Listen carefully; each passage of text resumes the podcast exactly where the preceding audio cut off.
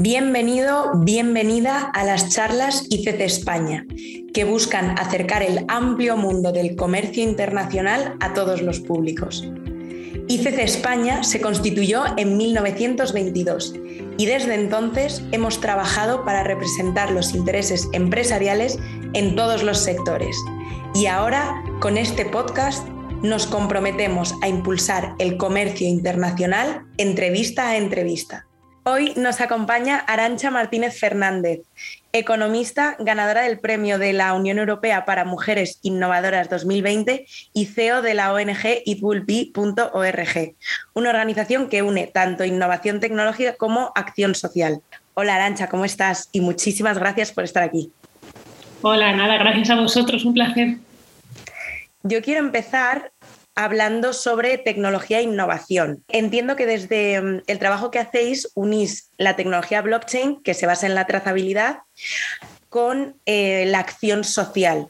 ¿Cómo hacéis esta unión y cómo surgió esta, eh, esta sinergia entre tecnología y acción social? Estupendo. Bueno, pues eh, It Will Be efectivamente es una entidad que surgió ya hace 13 años para tratar de contribuir a acabar con la pobreza y bueno, yo mm, trabajaba, antes de, fundar la ONG, trabajaba en banca de inversión y conocía y había utilizado tecnologías pues muy disruptivas eh, que además bueno pues eh, conseguían que nuestro día a día fuese pues eh, bueno pues mucho más eficiente que pudiésemos de alguna manera resolver retos de nuestros clientes de manera mucho más efectiva y al encontrarme con, bueno, pues con el ámbito de la cooperación, con cómo se trabajaba, enseguida en mi cabeza hizo clic, ¿no? Dije, ostras, aquí en, el sector que, más necesidad tiene ¿no? de ser eficiente, donde los recursos escasean, donde tenemos eh, que afrontar los retos sociales más importantes. Aquí precisamente es donde toda esta tecnología podría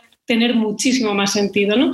Y bueno, empezamos a trabajar con diferentes tecnologías y fue en 2016 cuando por primera vez escuché hablar de blockchain a un miembro de la junta directiva de It Will Be y que estaba haciendo un curso de fintech en, en el MIT y aprendí en ese momento, bueno, él me animó, me invitó a participar en un proyecto que tenían que hacer de fin de curso para precisamente encontrar y, y el valor que tenía la tecnología en, para poder mejorar ¿no? el trabajo en nuestra organización.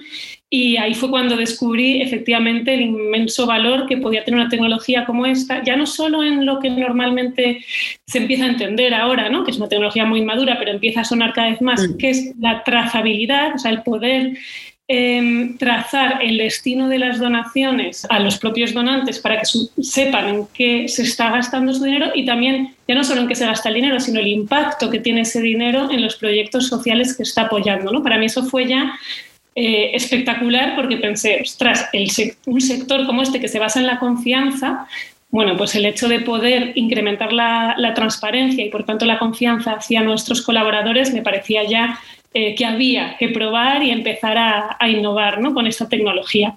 Y empezamos a hacer los primeros pilotos y efectivamente vimos que, que, tenía mucho sentido, ¿no? sobre todo para los más jóvenes. El donante joven cada vez es más digamos, crítico o responsable, o, bueno, eh, está muy acostumbrado a, utilizar ¿no? el teléfono para absolutamente todo. Mm. Como siempre digo, eh, si es que estamos acostumbrados a que nos digan dónde está la caja del paquete que hemos pedido, ¿no? Y cuándo llega y a qué hora. Bueno, pues cuando estás acostumbrado a ese nivel de detalle y de, y de seguimiento de, de, bueno, pues de tus compras, ¿no? De, de, bueno, pues de tu día a día, es verdad que cuando, cuando donas eh, un dinero y de alguna manera pues tienes que esperar, ¿no? Pues a veces meses a, saber en qué se ha utilizado, cuando existe esta tecnología, pues bueno, yo creo que, efectivamente había que, que, empezar a, probarla, ¿no? Y trabajando con esta tecnología, la realidad es que se nos abrió un mundo de posibilidades en la ONG porque nos dimos cuenta de que ya no solamente eh, aporta como valor la trazabilidad de, activos, que además empezamos a ver que podían ser mucho más que solo el dinero, porque al final es un sector también que recibe contribuciones no financieras, ¿no? como voluntariado, pro bono, que también de alguna manera es muy intangible y una tecnología como blockchain te puede ayudar a tangibilizar y a poder también trazar, a poder reportar de otra manera. Con lo cual ahí vimos un montón de, posibilidades de innovación, pero más allá de lo que es la relación con, el donante, que es muy importante, empezamos a ver que además es una tecnología que puede ayudar también a descentralizar la gestión de los proyectos, del impacto, dar mucho más voz a otros participantes, grupos de interés como pueden ser los beneficiarios, y de alguna manera incluso empezar a pensar precisamente por esa descentralización que permite la tecnología, pues innovar también en, formas de gobernanza quizá más democrática desde nuestro punto de vista. ¿no? Y en ese sentido, ahora estamos, bueno, hemos diseñado y estamos eh, buscando financiación para poner en marcha ahora en 2022 un proyecto con un grupo de, mujeres en India precisamente para ver cómo esta tecnología puede mejorar esos, eh, modelos de gobernanza que tienen entre ellas. Trabajamos con grupos de autoayuda, los que las mujeres ahorran juntas, para, bueno, pues para hacer sobre todo desarrollo eh, eh, socioeconómico en sus comunidades a través de su propio empoderamiento, a través de, proyectos eh, financiados con microfinanzas o con, los ahorros de, su propio grupo. ¿no? Y en ese sentido ahí hemos visto un potencial enorme, como digo, para innovar y ver cómo la tecnología puede permitir eh, nuevos sistemas de gobernanza más eficientes, poder colaborar entre grupos de autoayuda, ¿no? entre mujeres de unas zonas y otras, incluso, ¿por qué no crear su propia moneda digital? ¿no? En fin, podría contarte muchísimas, eh, bueno, pues eh, muchísimos proyectos que tenemos en mente que han surgido a raíz precisamente de empezar a tocar ¿no? esta tecnología y a, y a innovar y a bueno, a sentarnos con, los equipos con los que trabajamos, a soñar en nuevas maneras de, generar impacto gracias a, la, bueno, pues a, incorporar tecnologías que hasta ahora no se han incorporado en este sector. Voy a recoger lo que has dicho porque no sé si lo he entendido todo bien. Cuando hablas de descentralizar la gobernanza es que no tanto la ONG tenga, es decir, que vosotros le daríais la, la tecnología a las personas en sí a las que va la ayuda. Es decir, no sería a través de la ONG o, a qué te referías exactamente con descentralizar la gobernanza. Sí, descentral, claro, la tecnología lo que hace es, eso, es crear nuevas maneras de, relacionarnos. Es verdad que en un entorno digital, para lo cual no, he entrado en el detalle, pero, pero te puedes imaginar la cantidad de trabajo, de cooperación, de escucha y de innovación incluso en, la experiencia de usuario que tenemos que diseñar para que lo puedan utilizar las propias mujeres a las que va dirigido el proyecto o en general que nuestra tecnología pueda ser inclusiva. Em, entonces, bueno, lo que quería decir con, con, descentralizar la gestión, o en este caso, en este proyecto concreto de, los self-help groups, ¿no? de los grupos de autoayuda, eh, lo que es la gobernanza del, propio grupo es que, bueno, pues que al descentralizar eh, digitalmente bueno, pues la gestión, el poder de decisión, eh, que se tenga que validar o votar de manera descentralizada por parte de toda la cadena de personas que contribuyen en un proyecto, ¿no? hablando de estas mujeres, pueden ser 15 mujeres, pero si hablamos, por ejemplo, de todo el universo It Will Be de nuestra ONG, pueden ser los donantes, los beneficiarios, los empleados, los voluntarios. Entonces, lo que te permite esta tecnología es digitalizar, tener un perfil en ese universo, en esa comunidad eh, por parte de todas esas personas y cuando hay que tomar decisiones que se puede hacer de manera mucho más eh, democrática, teniendo precisamente en cuenta, como digo, grupos de interés que hasta la fecha, desde mi humilde opinión, tienen, pero no al mismo nivel que los propios gestores del proyecto, que normalmente son los, eh, bueno, pues los, los, gestores de proyectos en las propias ONGs. Sí que, por, supuesto, se está escuchando mucho más a los grupos de interés en los últimos años, pero creo que, que hace falta más, sobre todo a los beneficiarios. Yo siempre he sido muy crítica con que tenemos que poner mucha más, mucho más foco en dar voz a los beneficiarios para conocer mejor sus problemas, pero también para, para conocer el grado de satisfacción con los proyectos eh, que, que, las ONGs estamos llevando a cabo. ¿no? Y para eso creo que, que hemos encontrado desde It Will Be eh, una tecnología que puede ser estupenda, como digo, siempre y cuando diseñemos con la ética en el centro y poniendo, bueno, co-creándola, poniendo mucho foco en, en que sea inclusiva para los colectivos a los que queremos llegar. Y en cuanto a recursos tecnológicos, eh, porque hablabas de un, proyecto que era, si no me equivoco, en India, habías comentado. ¿Cómo se, cómo se consigue? Porque entiendo que el grado de digitalización ahí no es igual que aquí. ¿Cómo, se consigue esos recursos, esa infraestructura para poder poner todo esto en, en marcha?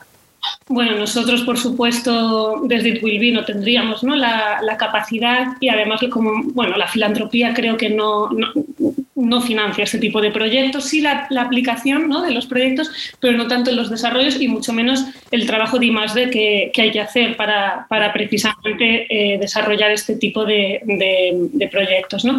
Entonces, ahí lo que, lo que hice fue eh, cofundar junto a Manuel Hurtado tecnológica, social, porque al final el propósito es precisamente acelerar la adopción de este tipo de proyectos ¿no? con esta tecnología en el ámbito social para mejorar el mundo. La empresa se llama The Common Good Chain, bueno, se, se conoce más como Congo, pero bueno, que viene de Common Good Chain, que precisamente lo que estamos haciendo es que no se, que no se quede solo en un proyecto de la ONG It Will Be, sino lo que dijimos fue vamos a poner nuestros recursos, buscar ¿no? recursos adicionales para poder hacer crecer este proyecto que tiene un potencial impacto enorme en el mundo, no solo a través de una, una pequeña ¿no? O, no tan pequeña ONG, y, y, de alguna manera pues, pues hacer eh, al resto del sector, ¿no? el resto de, organizaciones con, ya iba a decir ONGs, pero ni siquiera, ¿no? de hecho hemos tenido eh, clientes, son empresas que lo que quieren es hacer más transparente y más, eh, bueno, pues eso, más descentralizada su cadena de valor para poder precisamente tener un impacto social más grande, para poder atender a sus clientes de maneras eh, más digitales, diferentes, más transparentes y bueno, pues, pues como digo, poder beneficiar de esa manera, escalar mucho más el impacto de esta tecnología ya no solo a través de nuestra ONG, sino a través de cualquier entidad que, vea el mismo potencial que nosotros y que esté dispuesta a, innovar. Con lo cual, como digo, en India eh, con It Will Be estamos poniendo en marcha proyectos que utilizan esta tecnología, pero está desarrollada para que cualquier país, eh, vamos, cualquier entidad en cualquier país del mundo pueda utilizarla. Voy a recoger lo que has dicho. Entonces, has creado una empresa social eh, tecnológica que se basa en la tecnología blockchain y que dais servicios a otras empresas eh, para utilizar esta tecnología, entiendo que específicamente en su área de responsabilidad social o, en otras áreas. Es decir, ¿cómo las empresas pueden participar en todo lo que habéis creado? Efectivamente, eh, partió de principalmente de proyectos con un enfoque muy social, quizá más relacionado habitualmente a esas áreas de responsabilidad social corporativa, porque esto, esta empresa la montamos ya en 2017, eh, con lo cual, bueno, pues llevamos tiempo trabajando. Pero es cierto que en los últimos meses, sobre todo a raíz de la pandemia, eh, hemos visto cómo, cómo, esto del impacto ya no, ya no es solo para el tercer sector, ni siquiera las áreas de responsabilidad social. Se está empezando a ver que, que el impacto es prácticamente una, una industria emergente y bueno, desde nuestro punto de vista ya no es, sino debe ser transversal a cualquier área de cualquier empresa o cualquier entidad, o sea, pública o privada, ¿no? Y estamos viendo cómo el interés está incrementando eh, a nivel, por eso digo, a nivel ecosistema, o sea, a nivel eh, privado, público y dentro de esas organizaciones totalmente transversal, porque al final lo que, lo que, mm, lo que ayuda a nuestra tecnología es precisamente generar ecosistema entre todos los grupos de interés y generar eh, bueno, pues una transparencia en proyectos de impacto que pueden ser proyectos específicos y en ese sentido sí tiene más sentido quizá el área de RSC, donde tienen proyectos a lo mejor junto a ONGs con un impacto concreto en un colectivo concreto, por supuesto, y ahí es donde, donde es quizá más sencillo de entender, pero no nos, quedamos, no nos queremos quedar ahí. Al final, una empresa es un proyecto como tal y esta tecnología puede, puede ser fantástica para transformar digitalmente cómo se relacionan eh, los diferentes grupos de interés para generar el impacto por lo que esa empresa nació, ¿no? Con lo cual nos estamos dando cuenta de que el potencial es mucho más del que nos pensábamos cuando nacimos y, precisamente en eso, en estos últimos meses es cuando hemos empezado a tener conversaciones mucho más interesantes con diferentes entidades, tanto públicas como privadas, que se han dado cuenta que efectivamente eh, incorporando esta tecnología pueden soñar con nuevas maneras de participación ciudadana, de relaciones con sus inversores, clientes, ¿no? un ejemplo, porque a veces cuesta, ¿no? Sin verlo en ejemplos, pero por ejemplo, una empresa que aplicase nuestra tecnología, tecnología blockchain, ¿vale? La nuestra o, la que sea, pero, pero me refiero a que pudiese soñar con implementar esta tecnología para, para nuevas maneras de relacionarse, podría, por ejemplo, trazar a sus inversores o a sus clientes contribuciones que ellos mismos, ellas mismas hacen a través de su participación en la empresa en el impacto social que genera la empresa. O sea, podrían hacer partícipes a otros grupos de interés del impacto social y medioambiental que la empresa eh, está teniendo. ¿no? Para mí eso es fantástico, ya no solo porque probablemente se incremente el, impacto social y medioambiental, sino, también porque de alguna manera pueden eh, utilizar la tecnología, aprovechar la tecnología para acercarse de maneras diferentes a estos grupos de interés, para hacerles más partícipes del propio negocio ¿no? de, la entidad para, bueno, pues de alguna manera, como decíamos, darles más voz de cara a la propia gestión, gobernanza de, la entidad. ¿no? O sea, me parece que, bueno, que, permite soñar. Para mí es eso, es, permite transformar de una manera completamente eh, increíble los negocios y, sobre todo todo lo que tiene que ver con, la, bueno, pues con la gestión más descentralizada de los proyectos. La verdad que veo el potencial enorme que puede tener eso y es verdad que a la hora de relacionarnos creo que va a cambiar mucho la forma mm, que, tenemos de hacerlo ahora mismo. Y de hecho te estaba escuchando hablar y veía pequeñas menciones, medio ambiente, gobernanza, y todo esto me, me viene ahora a un término también que se está utilizando mucho, que es el de los criterios ESG. Y entiendo que es como ahora se está poniendo en definición la sostenibilidad, porque al final es un término que es eh, muy amplio, que tiene diferentes definiciones y se ha visto que, bueno, en el marco de los ESG se podría encontrar una definición más o menos homogénea. En tu caso, ¿cómo definirías sostenibilidad y qué, qué actividades dirías que hay dentro de estos criterios o políticas ESG?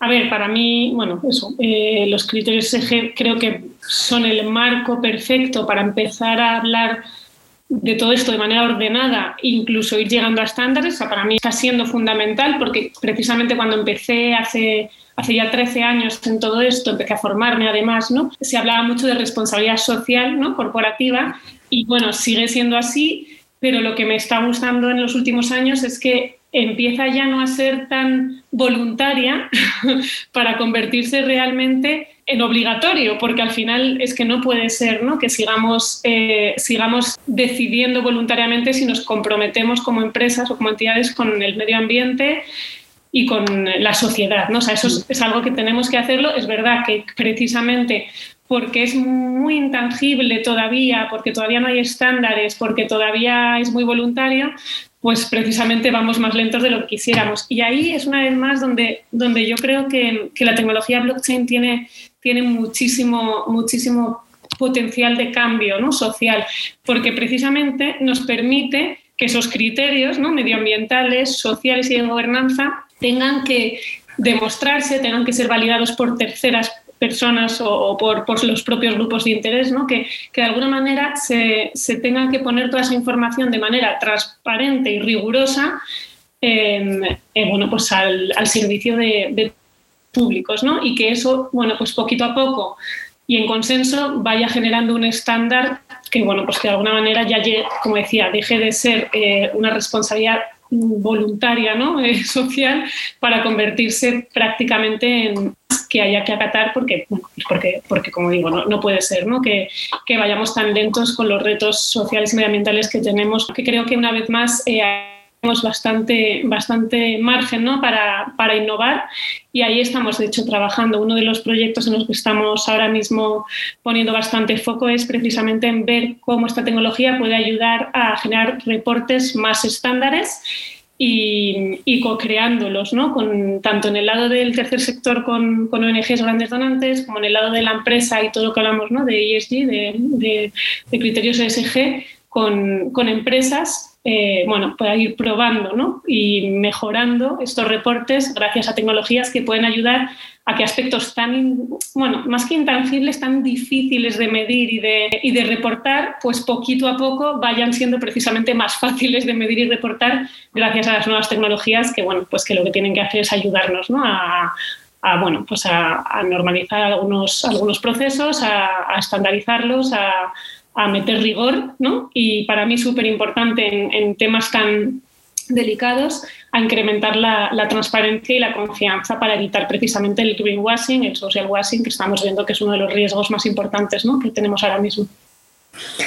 Estaba pensando mientras hablabas que, supone un reto eh, muy, a, muy a gran escala.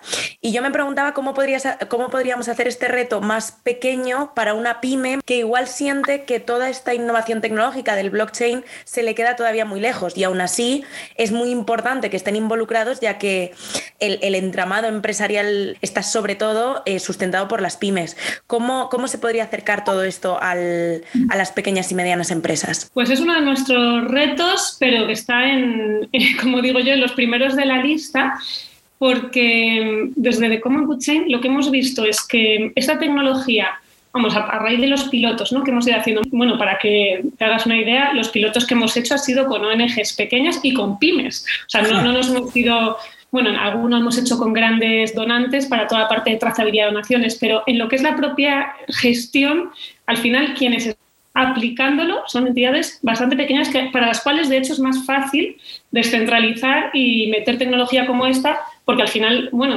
no son tan grandes ¿no? y tan inmanejables para, para innovar.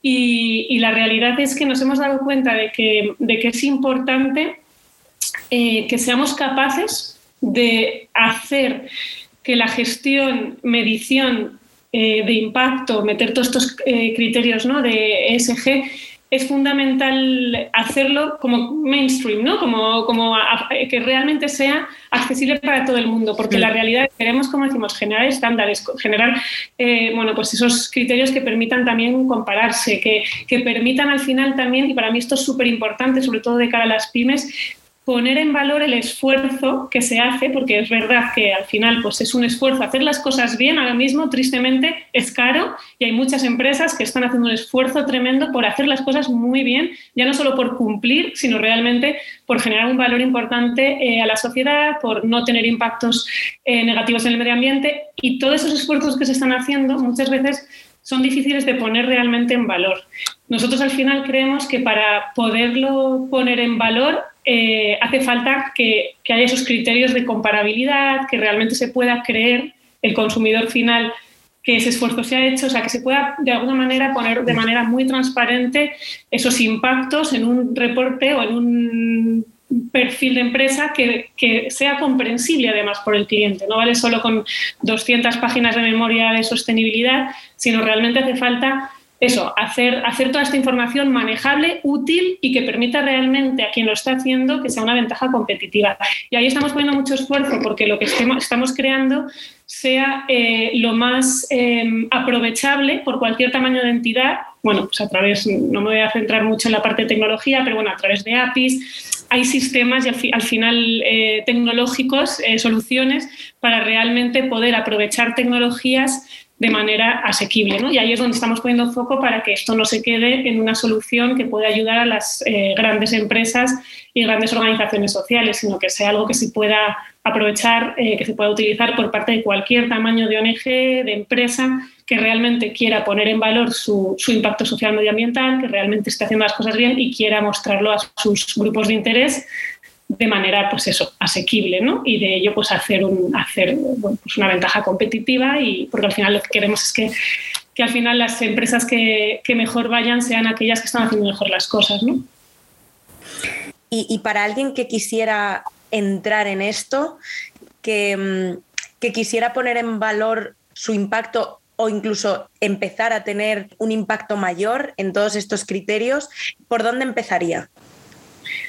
A ver, lo primero yo creo que es, eh, y a mí esto me parece importante, el, ser consciente del impacto que ya estás teniendo, porque parece que parece de alguna manera como que, todo esto de eso, del impacto social y medioambiental es algo como que, hubiera, como que hay que nacer para generarlo, ¿no? Como que tienen que ser empresas sociales que nacen ya con, bueno, pues con que su mm, propósito de, crear la empresa sea acabar con tal problema social.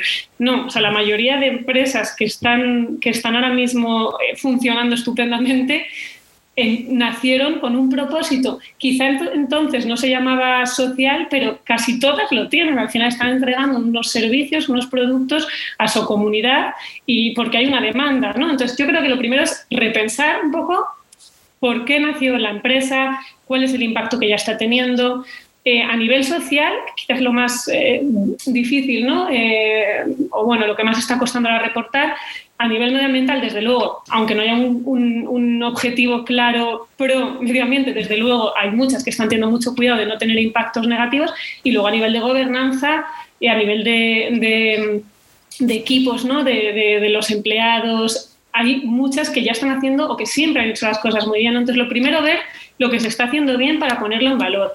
Lo segundo, ver lo que no se está haciendo tan bien y ver cómo pivotar para realmente poder cumplir con, los estándares, incluso ir un poquito más allá. Y luego ya, entonces pensar, vale, ¿y ahora qué más podemos hacer? ¿no? Entonces yo creo que ese ejercicio de reflexión es importantísimo en cualquier nivel de, en cualquier tamaño de entidad y, y vamos, que seguramente muchas se sorprendan para bien, porque, oye, Quiero decir que, a ver, como digo, es difícil hacer las cosas muy, muy bien porque el día a día nos come. Yo he sido una entidad pequeña ¿no? toda la vida y, es verdad que estás más a, la urgencia ¿no? que a lo importante, pero cuando te paras a pensar y a reflexionar sobre, sobre estos temas, te das cuenta de que, que lo quieres hacer bien, que, se puede hacer mejor y que hay que dedicarle un poquito de tiempo. Con lo cual diría que lo primero es hacer esa reflexión en interno y hacer una hoja de ruta. Luego es verdad que si tienes la, posibilidad de formarte, ¿no? formar a los equipos directivos un poquitín más en herramientas ¿no? de, gestión de impacto, en, bueno, pues para elegir las mejores, las mejores me refiero las más acordes a las necesidades de la empresa, pues bueno, seguramente esa ayuda quizá un poco externa para hacer una estrategia lo más formal posible ¿no? de, de ESG, yo creo que es importante. Y luego en tercer eh, en tercer lugar, quizá pues eh, eso, el identificar herramientas que tienen mucho que ver con la tecnología normalmente, que te puedan ayudar a hacerlo. Y parece que es muy caro, que es muy complejo. Mm. Y de verdad que, de verdad que yo creo que ya cada vez hay más eh, formas de, introducir tecnología, porque cada vez hay más productos en el mercado, o gratuitos o muy baratos. bueno, pues, que se pueden utilizar para, realmente hacer mejor todo esto del reporte no financiero. Voy a coger esto como, como mensaje final porque me ha gustado mucho, sobre todo porque sí que tendemos a tener esa idea de que es algo difícil, de que mm, todos lo estamos haciendo mal Mm, y, bueno, me parece bien el, echar la vista atrás y decir, no, es que en este tema ya lo estamos haciendo bien, en este tema también, y creo que mm, se ha creado también una narrativa de, que hay que hacer mucho, igual con pequeños cambios, con darte cuenta de dónde estás y hacer primero un análisis, se podría ir más allá. A mí me gustaría que dieses, si quieres, eh, algún mensaje final, sobre todo eh, más para, para empresas, eh, para empresas igual de menor tamaño, incluso para, para, consumidores, para nosotros. ¿Cuál sería tu mensaje final? Bueno, para mí lo que estamos ahora mismo hablando todos, ¿no? Eh, que esto va de responsabilidad social, colectiva, o sea, que los retos sociales más grandes que tenemos por resolver Ahora es verdad que se habla mucho de, la crisis medioambiental, pero, pero no quiero, yo además que he estado en cooperación muchos años, no, no quiero dejar de mencionar también la pobreza. O sea, es verdad que, estamos viviendo ahora mismo unos años terribles con, con, la crisis, con la crisis de la COVID en cuanto a que se está incrementando ¿no? la pobreza en el mundo. Entonces, quiero decir, tenemos dos retos enormes eh, que hay que solucionar y, y, que no, para mí lo, importante es no echar balones fuera. Quiero decir, si están ahí esos retos, es por todos nosotros, o sea, no son unos pocos los que lo están generando, ¿no? Parece que el mensaje suele ser, bueno, pues, pues que los, los cuatro poderosos gigantes, ¿no? Que lo están eh, provocando, que lo solucionen. Esto va de todos, ¿no? Y, como, como consumidores tenemos una responsabilidad tremenda porque cada día tenemos unas cuantas posibilidades para hacer bien o mal las cosas, ¿no? al final tenemos un poder de decisión en cada compra, en cada acto, y ahí estás tomando una decisión sobre a quiénes quieres apoyar, qué tipo de empresa quieres apoyar. Y ahí yo creo que, es donde es más importante, o sea, si todos lo hiciésemos como consumidores, las cosas cambiarían enormemente. ¿no? Entonces, para mí es eso, es el asumir que, la pobreza no la generan cuatro, la generamos todos, ¿no? y lo mismo con los problemas medioambientales, ¿no? y que en el momento en el que nos concienciemos, cada uno de manera individual, yo creo que, el poder de transformación colectiva que tenemos es enorme. ¿no?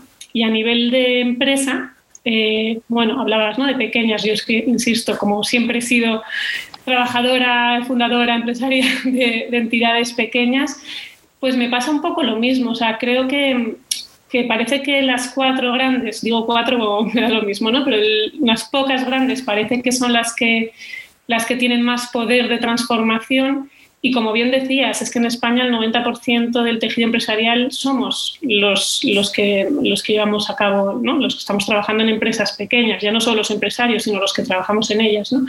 Con lo cual, me parece un poco el mismo ejemplo. ¿no? Si todos nosotros, todas estas empresas y los empleados y, y, los grupos de estas empresas hiciésemos una, una presión importante, hiciésemos un, bueno, pues transformásemos nosotros mismos nuestros negocios para ser bueno, pues más responsables ¿no? con, con, estos retos ¿no? y, y, tratamos de, y tratásemos de realmente eh, dar solución a los mismos, yo creo que, que podríamos hacer un cambio tremendo, ¿no? incluso si las grandes no nos, no nos acompañasen. ¿no? Así que bueno, yo creo que hay que reflexionar, que nuestro día a día de entidad pequeña eh, no nos coma y que tengamos tiempo también para dedicar a lo, a lo importante, ¿no? a la reflexión y, a darnos cuenta de que tenemos un poder de transformación social enorme.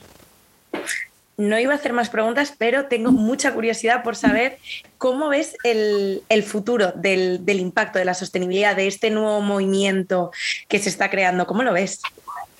Pues a ver, como emprendedora social, ahora mismo además con, con ese reto ¿no? de, de, de, haber encontrado una solución tecnológica que puede generar muchísimo cambio social, pues lo veo con esperanza. Es verdad que, que, no te voy a mentir que me está costando mucho impulsar el proyecto, precisamente no porque sea funcione o no funcione, ya hemos validado que en los pilotos y proyectos que hemos llevado a cabo que funciona perfectamente la tecnología y que genera esos, eh, hemos chequeado, ¿no? Que genera eh, transformación, transparencia, que incrementa los recursos a organizaciones. Que, hemos ido validando todo lo que es a nivel tecnológico los, los, los hitos ¿no? que queríamos validar. Y sin embargo, por lo que nos cuesta más eh, ir más deprisa, ¿no? acelerar el escalado de la solución, es porque muchas veces hay mucho público que nos dice es demasiado ambicioso, es demasiado complejo estandarizar todo esto, generar una comunidad transparente, o sea, claro, todos los mensajes que lanzamos es verdad que transforman mucho, que son muy transparentes, ¿no? O sea, muy ambiciosos. Y ahí hay mucho detractor, ¿no? En el sentido de, no, no, esto es muy complejo, todo esto del impacto va a ser greenwashing, social washing, o sea, que es verdad que esos mensajes un poco más negativos están ahí.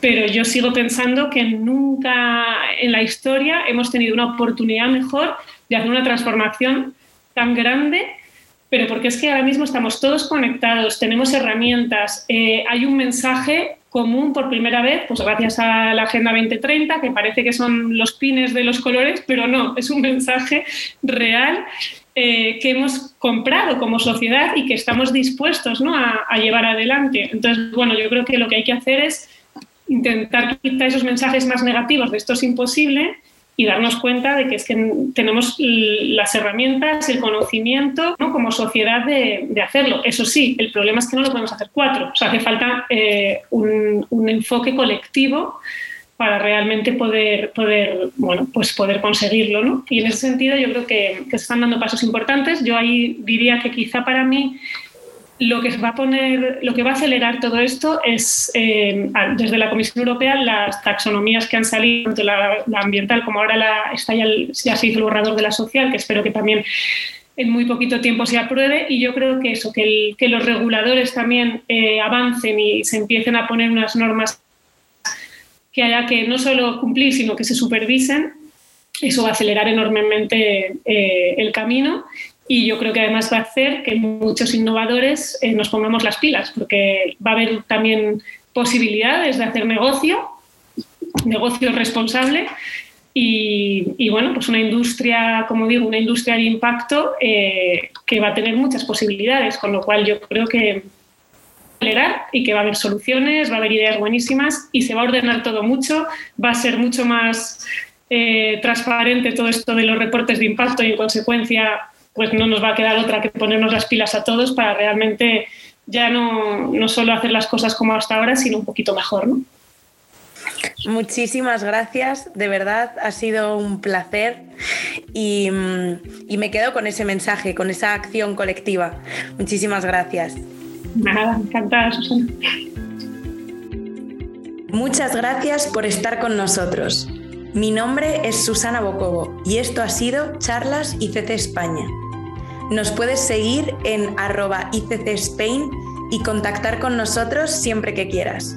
Hasta la próxima semana.